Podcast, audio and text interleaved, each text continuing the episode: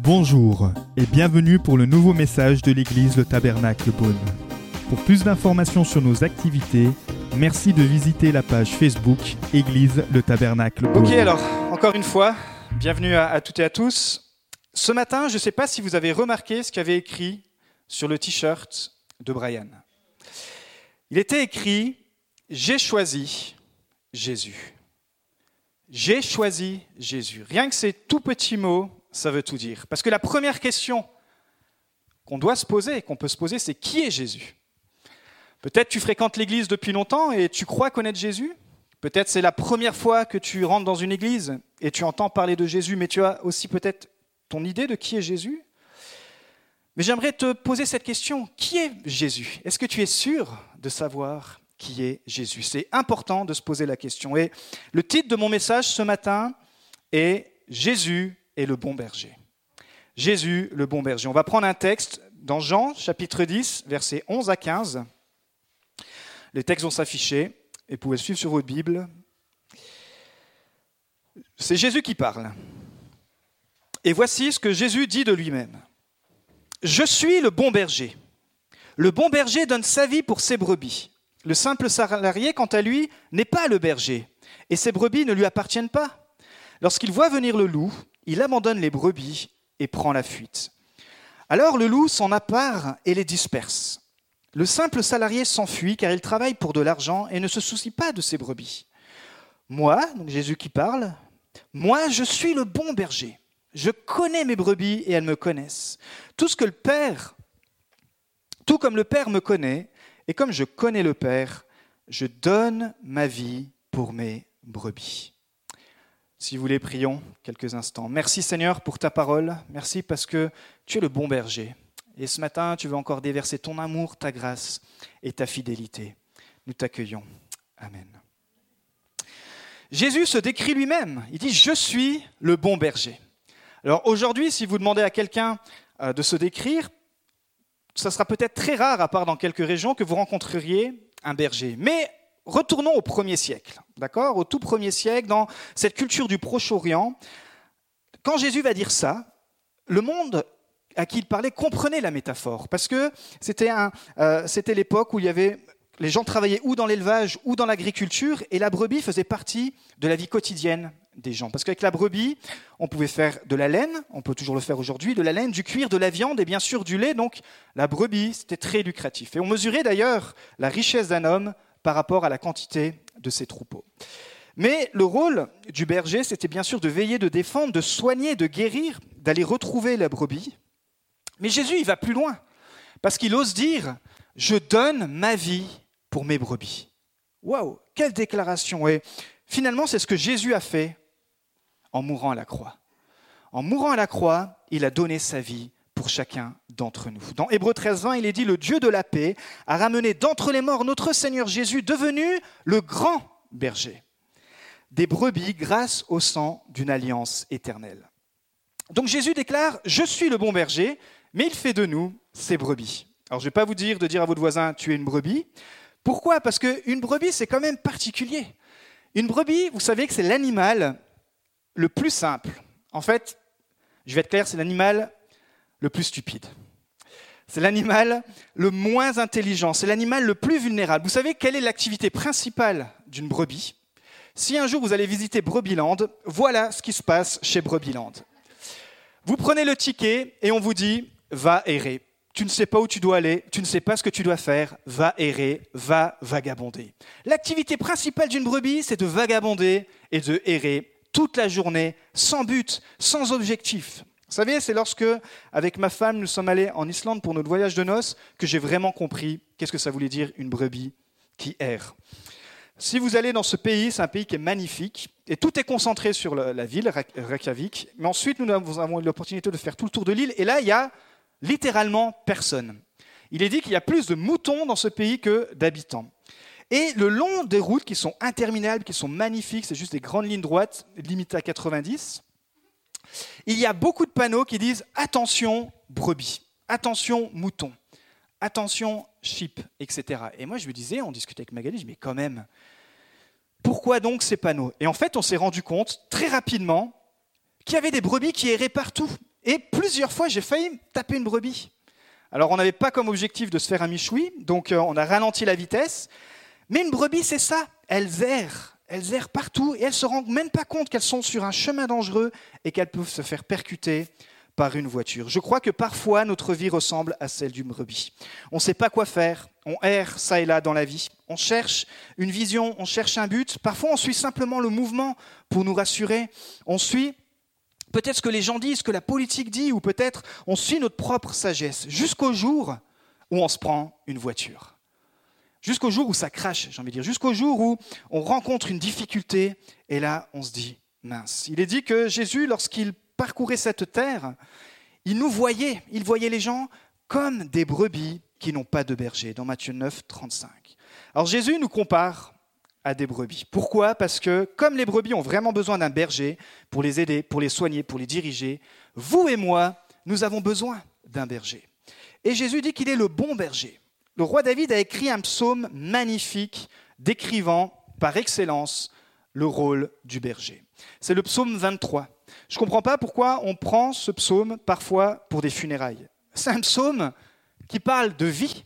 C'est un psaume qui parle d'un homme qui, à la fin justement de sa vie, a fait le point et il a écrit. Il a écrit qui était Dieu. Il a écrit la nature de sa relation avec Dieu. C'est un psaume qui est magnifique, le psaume 23. Il est très court, six versets, et même peut-être si vous êtes euh, euh, peu croyant dans la foi, vous allez le reconnaître, parce qu'il est très court, mais il est vraiment puissant. Alors il va s'afficher, psaume 23, nous allons le lire. L'Éternel est mon berger. Je ne manquerai de rien. Il me fait reposer dans de verts pâturages. Il me dirige près des eaux paisibles. Il restaure mon âme. Il me conduit dans les sentiers de la justice à cause de son nom. Quand je marche dans la vallée de l'ombre de la mort, je ne crains aucun mal, car tu es avec moi. Ta houlette et ton bâton me rassurent. Tu dresses devant moi une table en face de mes adversaires. Tu induis ma tête et ma coupe déborde. Oui, le bonheur et la grâce m'accompagneront tous les jours de ma vie, et j'habiterai dans la maison de l'Éternel jusqu'à la fin de mes jours. Ce matin, on va voir deux choses qui ressortent de ce psaume. Et la première chose est, je ne manquerai de rien. L'Éternel est mon berger, je ne manquerai de rien. C'est un peu une déclaration, on pourrait dire, qui demande de l'assurance. Parce que si on parcourt les Facebook, si on parcourt les Instagram, si on parcourt simplement les rues de notre ville, on se rend compte que beaucoup de personnes manquent de beaucoup de choses. Ce n'est pas un langage qu'on a l'habitude d'entendre dire Écoute, moi, je ne manque de rien. Je ne manque de rien émotionnellement, je ne manque de rien financièrement, je ne manque de rien dans ma santé, je ne manque de rien intellectuellement, je ne manque de rien. C'est très rare d'entendre quelqu'un dire Je ne manque de rien. On a envie de lui dire à David qui écrit ce psaume Sérieusement, toi, tu ne manques de rien. Et en fait, David parle de son âme. David parle de son âme. Et quand ton âme est comblée, quand ton âme est rassasiée, David dit qu'il est en paix, qu'il sait où aller, il se sent bien en fait. Et son secret a été de se confier en Dieu. Le secret de se confier en Jésus, qui est le bon berger. Il dit, moi je suis le bon berger, je connais mes brebis. Dieu te connaît parfaitement. Il y a un magnifique psaume, le psaume 139, qui décrit que Dieu, c'est même le nombre de cheveux qu'on a sur la tête. C'est pour dire qu'il connaît les détails de nos vies, pas juste les grandes lignes, mais il te connaît personnellement, il connaît tes luttes, il connaît tes souffrances, et il veut t'apporter un appui. Il dit, Dieu me fait reposer dans de verts pâturages, il me dirige près des eaux paisibles, il restaure mon âme, il me conduit dans les sentiers de la justice à cause de son nom. Vous savez, les brebis ont vraiment besoin d'un berger pour être dirigés, parce que leur point faible, c'est la vue. Une brebis, ça voit très très mal. C'est pour ça que non seulement elles errent, elles vagabondent, mais en plus, elles errent, elles vagabondent sans voir très bien. Elles peuvent se perdre facilement et comme elles ont l'esprit euh, communautaire, elles se perdent ensemble. Et euh, c'est pour ça que vous pouvez voir des brebis qui traversent des routes comme ça sans vraiment s'en rendre compte. Un berger, lui, nous dit David, il s'assure que ses brebis aillent dans de verts pâturages. C'est-à-dire, il s'assure que ta vie soit comblée, que ton âme soit comblée, que tu sois rassasié, que tes émotions soient comblées, que physiquement aussi, même si tu traverses la souffrance, tu puisses tenir le coup il nourrit ton âme. Et peut-être ce matin, la question qu'on peut se poser, c'est est-ce que vous avez besoin de repos De paix? Comment va en fait votre âme? Est-ce que vous avez le temps de vous poser cette question? Et en fait, la question derrière la question, c'est qui suivez-vous? Ça, c'est la bonne question à se poser. Pourquoi? Parce que si vous êtes satisfait de la direction qui prend votre vie, ou si vous n'êtes pas satisfait de la direction que prend votre vie, posez-vous plutôt la question de qui je suis, dans le, sens de suivre. Peut-être vous êtes dirigé par les circonstances. Et là, c'est comme la météo. C'est-à-dire que quand la météo est bonne, tout va bien. Quand les circonstances sont bonnes, tout va bien. Mais dès qu'il y a un orage, dès qu'il y a une tempête, c'est la catastrophe, c'est la panique. Ou peut-être vous êtes dirigé par les émotions. Et là, c'est un peu comme les montagnes russes. Pareil, quand vous avez le moral, alors toute votre famille, vos amis en bénéficient, disent Waouh, c'est super, aujourd'hui ça va être une bonne journée parce que tu as le moral. Et dès que vous n'avez plus le moral, comme vous dépendez des émotions, et eh ben finalement, c'est la dépression et c'est la catastrophe. Peut-être ce qui vous dirige, c'est l'argent. Et vous avez peur de l'argent, donc vous économisez, vous économisez parce que vous mettez votre sécurité dans l'argent. Ou peut-être au contraire, vous dépensez, vous dépensez, mais vous restez toujours insatisfait.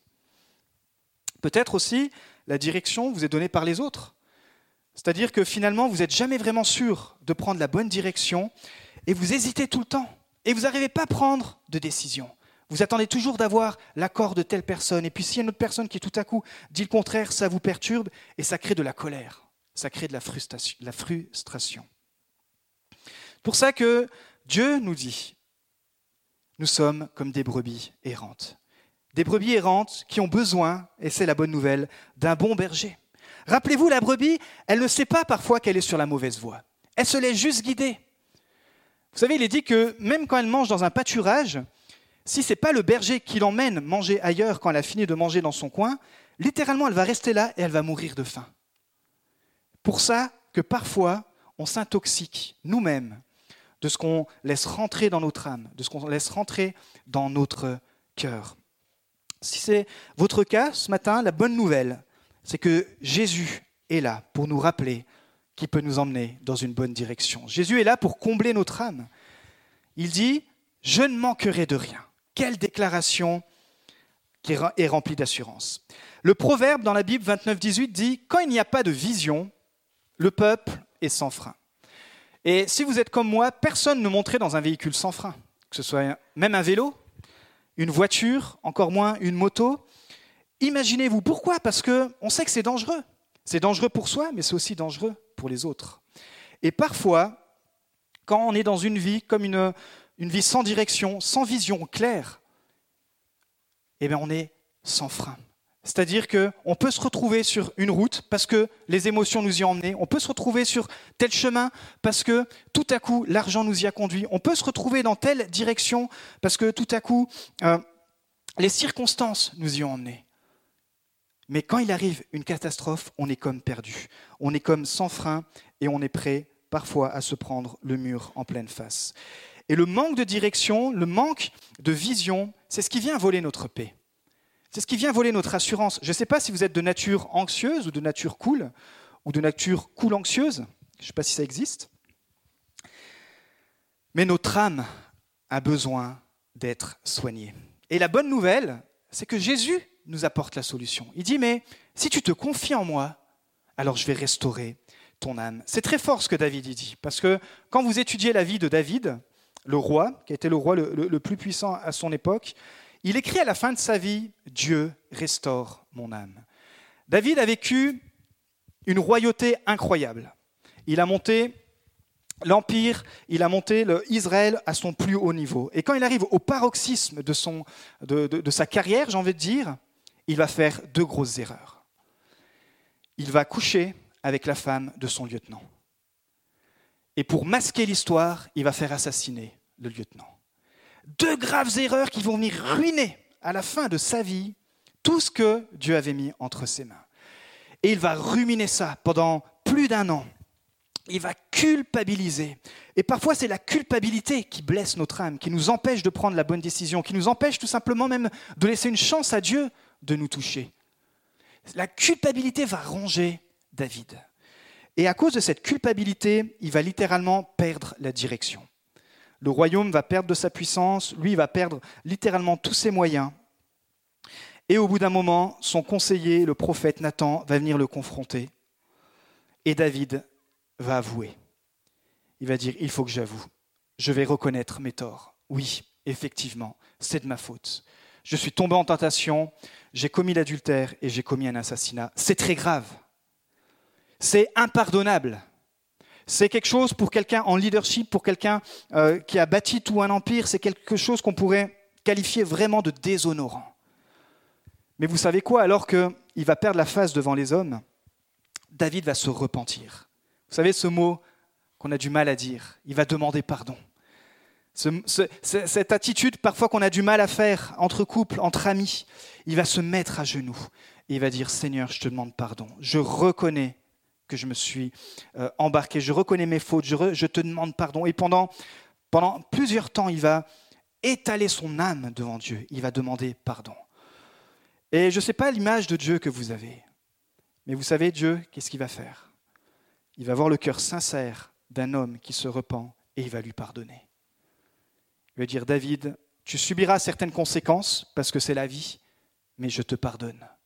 Je, ne te retire pas mon esprit, c'est-à-dire la présence de Dieu. Je te pardonne. Pourquoi? Il a été restauré parce qu'il a confié sa direction à Jésus. Il a confié sa direction à Dieu. Vous savez, le, mot restaurer, le verbe restaurer en, hébreu se traduit aussi rafraîchir, réparer, apaiser, être ramené, rétablir. Waouh David, grâce à sa confession, à son repenti, a été rétabli dans ce que Dieu avait prévu pour lui, a été rétabli dans la bonne direction. On est tous d'accord pour dire qu'il avait pris une mauvaise direction en faisant ces deux mauvais choix. Et pourtant, Dieu lui a donné une deuxième chance. Et peut-être c'est ce que tu as besoin d'entendre ce matin. Si David peut déclarer à la fin de sa vie, je ne manquerai de rien, c'est parce qu'il avait rencontré non pas un Dieu qui juge, non pas un Dieu qui condamne, mais un Dieu qui te donne une nouvelle chance. Un Dieu qui euh, fléchit son cœur quand il voit une personne, un homme, une femme, un enfant dire, je ne mérite rien, je te demande pardon, viens me restaurer. Donc si tu te tournes vers Jésus, il va devenir le gardien de ton âme. Il est dit dans 1 Pierre 2,25 Vous étiez comme des brebis errantes, mais maintenant vous êtes retournés vers le berger, le pasteur et le gardien de vos âmes. Berger, c'est le mot qui a donné, c'est le mot qui veut dire pasteur. Moi, vous ne savez pas, mais je suis un berger. C'est vrai, ça ne se voit pas. Mais c'est ce qui a donné le mot, c'est-à-dire on prend soin des gens. On, veut que les gens soient en bonne santé émotionnelle et on veut que les gens, surtout, soient en bonne santé dans leur âme parce que tout vient de l'intérieur. Donc première chose ce matin, la bonne nouvelle, c'est que Jésus est le bon berger et que quand tu confies ta vie en lui, tu peux déclarer, je ne manquerai de rien. Deuxième chose, je ne craindrai rien. Quand je marche dans la vallée de l'ombre de la mort, je ne crains aucun mal car tu es avec moi. Je ne sais pas quelle est votre plus grande peur. Vous savez, je suis parti un jour en voyage avec un ami à Madagascar et euh, on a fait une petite partie touristique pour aller visiter un zoo. Et on a eu une idée farfelue. On a demandé à un guide de nous faire visiter le soir une forêt pour voir une certaine race de lémuriens. Je vous avoue que j'étais pas chaud pour cette idée, parce qu'on était quand même dans un lieu hyper reculé. Et ce pays est quand même hyper dangereux, et parfois les Blancs, à cause de tout ce qu'ils ont fait dans certains villages, ils n'ont pas vraiment la bonne, la bonne côte, on va dire. C'est pas vraiment cool de, traîner le soir là-bas. Et moi, j'étais pas serein, j'étais pas friand. Et... Mais mon ami était là, mais non, on va voir un guide, il va nous protéger, on va voir des lémuriens. Mais c'est le soir, on sait jamais ce qui peut arriver. On, est, on était complètement perdus. Je vous assure qu'on aurait pu disparaître, personne n'aurait pu entendre parler de nous. Donc moi, je me suis mis en mode imagination hallucinante. Mais mon, mon ami m'a dit, c'est pas grave, on va y aller. Et puis la nuit tombe, on est dans un lieu, mais je vous dis, mais perdu, et le guide nous emmène dans cette forêt. Imaginez-vous au bout du monde, sans téléphone, sans réseau, sans rien, avec l'idée de vous dire, purée, ça se trouve, il peut y avoir une équipe qui va arriver, nous enlever pour nous faire chanter, pour tout ce que vous voulez, tout ce qu'on entend parler. Et en plus, le guide ne nous a trouvé aucun lémurien. C'était ma plus grande peur de me faire dépouiller, de nous faire dépouiller. Et au bout d'un moment, j'ai dit au guide, écoutez, votre histoire, j'irai voir sur Google les photos, il n'y a pas de lémurien spécial la nuit, et on est rentré. Je ne sais pas quelle est votre plus grande peur. La plus grande peur, certains disent, c'est la peur de la mort. Et David en parle. Il dit, quand je traverse la vallée de l'ombre de la mort, c'est la métaphore pour parler des lieux de danger pour les brebis. C'est peut-être quelque chose qui vous parle en ce moment. Vous passez peut-être par la maladie, par l'épreuve, par la souffrance, peut-être par un chagrin, par, par quelque chose qui, c'est comme pour vous la vallée de l'ombre de la mort. Mais David, il dit qu'il n'est pas seul. Il dit, quand je marche, pas quand je reste dans la vallée de l'ombre de la mort, il dit, quand je marche, je sais que tu es avec moi. Parce que la bonne nouvelle, c'est que quand Jésus est avec toi, quand Dieu, tu sais qu'il est avec toi, alors peu importe tes épreuves, tu peux marcher avec lui. Et même dans la difficulté, même dans la douleur, c'est pas du nid. Il dit je ne crains aucun mal. Il dit voilà, malgré toutes les circonstances de ma vie, peut-être tout le monde t'a abandonné, mais Seigneur, je sais, je sais que toi tu es avec moi et tu vas me permettre de traverser cette épreuve. Il parle du bâton qui est pour protéger, il parle de la houlette qui est pour rattraper les brebis sur le chemin. Il dit que Dieu nous couvre de son huile. C'est encore une métaphore. Bien sûr, on ne va pas prendre un, bidon d'huile et puis se couvrir de l'huile. À l'époque, c'était c'était l'identification pour la consécration. Quand tu donnes ta vie à Jésus, tu es identifié comme lui appartenant. Et ça peut paraître absurde au XXIe siècle de se dire, mais pourquoi j'aurais besoin de la protection de Dieu? Mais j'aimerais te défier encore une fois, de dire, mais finalement, est-ce que j'arrive par moi-même me protéger de tout? Peut-être même pour l'amour de tes enfants, peut-être même pour l'amour de ta femme, de ton mari. Dire, mais est-ce que ça vaut pas le coup qu'on confie notre vie à Dieu Juste une année et voir ce qui se passe? Waouh Juste dire Jésus, je te confie, pendant un an, je te confie ma vie. Et puis si à la fin de cette année, rien se passe, à la limite, j'aurais perdu un an, mais je pourrais dire aux gens, ben voilà, j'ai essayé Jésus, et ça ne marche pas. Mais j'aimerais vous dire que Jésus est le bon berger. Il termine en disant, je ne craindrai rien, et oui, le bonheur et la grâce m'accompagneront tous les jours de ma vie, et j'habiterai dans la maison de l'Éternel jusqu'à la fin de mes jours. Qu'est-ce qui vous accompagne tous les jours Dans vos projets, Qu'est-ce qui vous accompagne dans, vos pensées, votre langage? Vous savez qu'on est beaucoup plus euh, crédible par ce qu'on dit que par ce qu'on fait. C'est-à-dire qu'il suffit qu'on s'entende parler et vous allez voir où, en est l'état de votre âme. Parfois, ok, on est dans un état euh, de dépression, parfois, ok, on est dans un état de joie, mais qu'est-ce qui nous accompagne au fond de tout ça? David, il dit que c'est possible que ce soit le bonheur la grâce.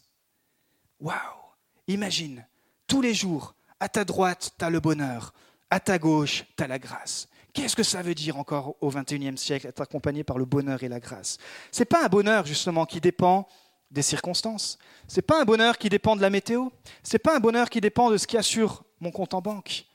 C'est un bonheur qui dépend de ce que Jésus a fait pour nous. Il dit que quand lui ouvre notre cœur, alors il remplit notre cœur de sa joie. C'est ce qu'on a entendu encore dans ce témoignage. Et puis il parle de la grâce. Vous savez, on est dans un monde où c'est très dur de faire grâce les uns aux autres. Peut-être sur le milieu du travail, vous voyez ça. Il suffit que vous fassiez une erreur, bing, ça tombe. Mais parfois, c'est l'image qu'on peut avoir de Dieu, parce qu'on a grandi dans une culture familiale où on ne vous faisait pas grâce. Vous dites, mais moi, je ne comprends pas ce principe de grâce. Le principe de la grâce en Dieu, c'est qu'il donne tout de façon gratuite. Mais parfois, c'est notre insécurité qui dit Ah non, je ne peux pas recevoir cet amour parce que comment recevoir ce cadeau et ne rien donner en retour? Mais c'est ça la grâce. C'est qu'on ne mérite rien. Ce n'est pas le baptême qui sauve. La Bible dit que nous sommes sauvés par la foi en Jésus-Christ. Le baptême, c'est juste l'expression extérieure de ce qui se passe à l'intérieur. Il dit c'est par la grâce que vous êtes sauvés. Donc tous les jours, tu peux te lever avec le bonheur à ta droite, peu importe la tempête, peu importe la vallée, la grâce à ta gauche en te disant Waouh, j'ai encore peut-être fait une gaffe, je ne suis peut-être pas encore le meilleur des maris, je suis peut-être pas la super maman, je suis peut-être pas encore un, très bon ami, je suis peut-être pas encore le, le meilleur ouvrier, mais j'ai la grâce de Dieu qui m'accompagne, la grâce qui me pardonne, la grâce qui me renouvelle, la grâce qui restaure mon âme, et la grâce qui me conduit, il dit qu'il me conduit jusque sur le chemin de l'éternité. Est-ce que vous avez pensé un petit peu à l'éternité? Waouh Dire qu'à tout moment, notre souffle de vie peut s'arrêter. Et David dit Oui, le bonheur et la grâce m'accompagneront et j'habiterai dans la maison de l'Éternel. Jésus prépare une place pour ceux qui se confient en lui. Il dit J'ai préparé une place dans la maison, il y a beaucoup de demeures. Et ça, c'est ce qui permet aussi de nous dire Merci Seigneur, parce que je sais que la finalité sur cette terre, elle ne s'arrête pas elle s'arrêtera pas ici-bas. Mais tu m'offres aussi la vie éternelle. Voilà ce que signifie j'ai choisi Jésus. J'ai choisi Jésus parce que j'ai C'est personnellement. Ce n'est pas une décision qu'on m'a imposée quand j'étais petit, on me mettait dans trois gouttelettes en disant ça y est, maintenant votre enfant est sauvé. Non. C'est une décision que tu prends personnellement en disant j'ai choisi. Le choix, c'est le libre arbitre, c'est le plus beau des cadeaux que Dieu a donné à l'homme. Et avec ce libre arbitre, tu peux choisir Jésus ou tu peux ne pas le choisir. Mais vous savez, et je termine avec euh, cette, cette histoire, Jésus dit que il est ce bon berger qui va même jusqu'à chercher la brebis qui s'est perdue. S'il y en a 100 qui se sentent bien, et que sur, 99 qui se sentent bien et que la centième est perdue, Jésus dit qu'il laisse les 99 justes et qu'il va chercher celle qui est perdue. Et qu'est-ce qu'il fait quand il va la chercher? Bah, il lui met un coup de pied et dit Oh, saleté de brebis, tu t'es encore échappé de mon hangar? Non. Il nous est dit qu'il la prend sur ses épaules Dieu prend ton fardeau, Dieu prend ta maladie, Dieu prend tes questionnements. Il la prend sur ses épaules, il l'emmène, il la soigne, il la restaure, jusqu'à ce que, à nouveau, tu puisses prendre la bonne direction. Et c'est pour cela que, en Christ, nous pouvons dire Je ne manquerai de rien, je ne manquerai pas de paix, je ne manquerai pas de joie, je ne manquerai pas d'espérance, et je ne craindrai rien. Je ne craindrai rien, ni la vie, ni la mort. Waouh Quel beau message, quel évangile. Je terminerai avec ce verset qu'aussi Brian a, cité. Il dit que Dieu nous a tant aimés qu'il a donné son Fils unique, afin que quiconque croit en lui ne périsse pas, mais qu'il ait la vie éternelle. On croit que Dieu est ce Dieu barbu et qu'il nous prend tout. Il nous prend notre joie, il nous prend notre liberté. Non. Dieu nous a tellement aimés qu'il a donné. Et ce matin, c'est une invitation pour chacun, chacune, à pouvoir recevoir encore ce don, ce don de grâce. Peut-être tu as besoin d'être pardonné, peut-être tu as besoin de te pardonner toi-même, et tu as du mal à te pardonner toi-même.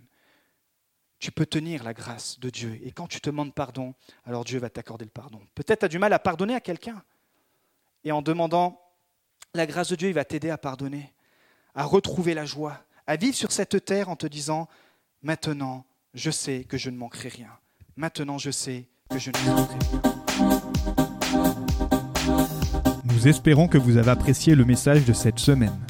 Pour plus d'informations sur notre Église, merci de visiter la page Facebook Église le Tabernacle Beaune.